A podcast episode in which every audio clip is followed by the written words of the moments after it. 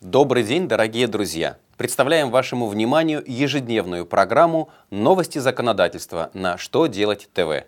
В студии Дмитрий Золотарев. В этом выпуске вы узнаете, как быть с НДС, если экспортируемые товары испорчены при транспортировке? Какие банки смогут размещать средства пенсионных накоплений? Какие льготы получат обладатели значка ГТО? Итак, обо всем по порядку. Минфин в своем очередном письме дал разъяснение по налогу на добавленную стоимость в случае, когда экспортер получает компенсацию ущерба за товары, испорченные при транспортировке. Финансовое ведомство разъяснило, что при выбытии товаров в связи с их повреждением у экспортера объекта обложения НДС не возникает. Поэтому в случае компенсации ущерба виновным лицом, в том числе денежными средствами, начислять налог не нужно. Однако принять к вычету НДС по испорченным товарам экспортер также не может, поскольку вычет производится только по товарам, приобретенным для операций, признаваемых объектом обложения НДС. Центробанк России установил дополнительные требования к тем банкам, в которых негосударственные пенсионные фонды и управляющие компании размещают средства пенсионных накоплений и накоплений для обеспечения военнослужащих жильем.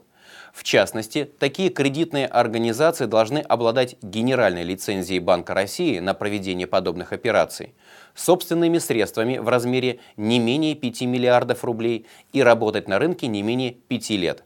Есть и другие требования, касающиеся отсутствия различных нарушений и наличия у банка определенного рейтинга. Список кредитных организаций, отвечающих новым требованиям, будет размещаться на сайте Банка России – и предоставляться без ограничения по запросу в письменном виде в 30-дневный срок. Принимая меры по оздоровлению наших граждан, государство не только вводит ограничения на всякого рода вредные привычки, но и стимулирует занятия физкультурой и спортом. Тому свидетельство недавнее постановление правительства, утвердившее положение о физкультурно-оздоровительном комплексе ГТО «Готов к труду и обороне». Документ устанавливает основные параметры этого комплекса. В частности, претендовать на значок смогут граждане в возрасте от 6 до 70 лет. Для них предусмотрены 11 ступеней с тремя уровнями сложности, каждый, что соответствует бронзовому, серебряному и золотому значкам.